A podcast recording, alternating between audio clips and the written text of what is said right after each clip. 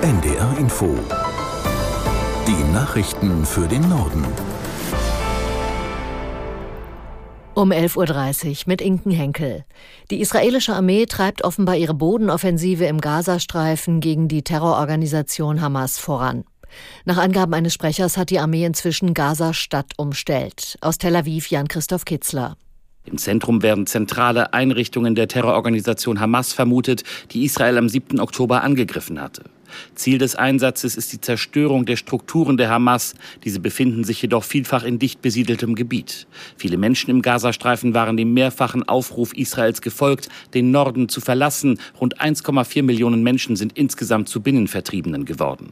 Hunderttausende befinden sich aber weiterhin im Norden, den Israels Armee zum Schlachtfeld erklärt hat. Israel hat nach eigenen Angaben bereits hunderte Kämpfer der Hamas getötet. Insgesamt sind im Gazastreifen bisher mehr als 9000 Menschen ums Leben gekommen, berichten die Vereinten Nationen auf Basis von Zahlen des von der Hamas geführten Gesundheitsministeriums. Darunter sind mehr als zwei Drittel Frauen und Minderjährige. In den USA hat das Repräsentantenhaus mit den Stimmen der Republikaner umgerechnet rund 13,5 Milliarden Euro militärische Hilfe für Israel bewilligt. Damit stellte sich die Kongresskammer gegen US-Präsident Biden. Der hatte insgesamt 100 Milliarden gefordert für Israel und die Ukraine zusammen. Der neue Vorsitzende des Repräsentantenhauses, der Republikaner Johnson, knüpfte die Israelhilfen außerdem an Sparvorgaben für die Bundessteuerbehörde. Die Demokraten sind dagegen. Daher wird der Entwurf im Senat voraussichtlich scheitern. Dort haben die Demokraten die Mehrheit. Und auch US-Präsident Biden hat sein Veto angekündigt. Bundeskanzler Scholz spricht heute mit Oppositionsführer Merz und CSU-Landesgruppenchef Dobrindt über die Asylpolitik. Am Montag geht es mit Gesprächen dazu beim Bund-Länder-Treffen weiter. Im Vorfeld mehren sich die Forderungen. Aus Berlin Vera Wolfskämpf. Die Zahl der Menschen, die in Deutschland Asyl suchen, steigt. Und viele Städte und Gemeinden sehen sich überlastet.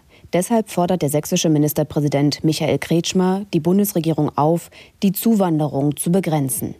Im Morgenmagazin von ARD und ZDF sprach sich der CDU-Politiker dafür aus, die Sozialleistungen zu kürzen und den Familiennachzug drastisch zu reduzieren. Die Länder wollen mehr Geld vom Bund. Das hat auch der hessische Ministerpräsident Boris Rhein von der CDU vorab klargestellt. Die Ukraine ist nach Angaben von Präsident Zelensky in der vergangenen Nacht von rund 40 russischen Drohnen angegriffen worden. Bei der größten derartigen Attacke seit mehreren Wochen wurde demnach kritische Infrastruktur im Westen und Süden der Ukraine getroffen, unter anderem in der Hauptstadt Kiew und in Lviv im Westen des Landes. Berichte über Tote gab es zunächst nicht. Örtliche Beamte meldeten jedoch Schäden an Wohngebäuden in mehreren Regionen, unter anderem durch herabfallende Trümmerteile.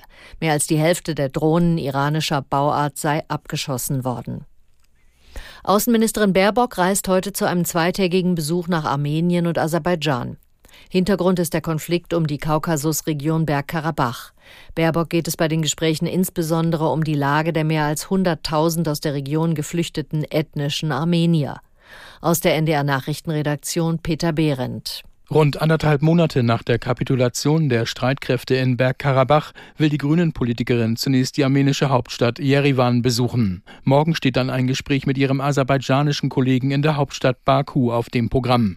Die Armee von Aserbaidschan hatte die Kapitulation der Truppen in Bergkarabach Mitte September im Zuge einer militärischen Offensive erzwungen. Jerewan spricht mit Blick auf die Flüchtlinge aus Bergkarabach von Zwangsumsiedlungen. Baku argumentiert, die Menschen hätten das Gebiet aus freiem Willen verlassen verlassen, es gebe keinen Grund zur Flucht. Orkantief Kieran hat in mehreren europäischen Ländern schwere Schäden verursacht. Zwölf Menschen starben, darunter fünf in Italien. Dort hat es nach heftigen Regenfällen unter anderem in der Toskana Überschwemmungen gegeben. Der Präsident der Region Gianni muss, äh, dem Präsidenten der Region Gianni zufolge mussten hunderte Menschen wegen der Wassermassen ihre Häuser verlassen. Aus Rom Lisa Weiß. Viele Haushalte rund um die Stadt Prato sind ohne Strom. Medienberichten zufolge werden zudem immer noch Menschen vermisst. Durch den starken Regen in der Nacht sind in mehreren Städten und Gemeinden Flüsse über die Ufer getreten. Italienische Medien zeigen Aufnahmen, wie im Ort Campi Bisenzio parkende Autos von den Wassermassen einfach weggespült werden. An einigen Orten wurden Krankenhäuser überschwemmt. Mehrere Autobahnabschnitte sind gesperrt, Zugstrecken unterbrochen. Noch nie sei in so kurzer Zeit hier so viel Regen gefallen, so Präsident Gianni. Was in der Nacht hier geschehen sei, habe einen Namen Klimawandel. Er habe den Notstand für die Region ausgerufen.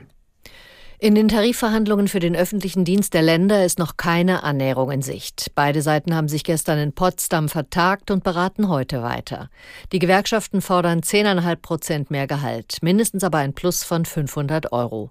Die Arbeitgebervertreter weisen die Forderungen als zu hoch zurück. Beide Seiten streben einen Tarifabschluss bis Anfang Dezember an. Das waren die Nachrichten.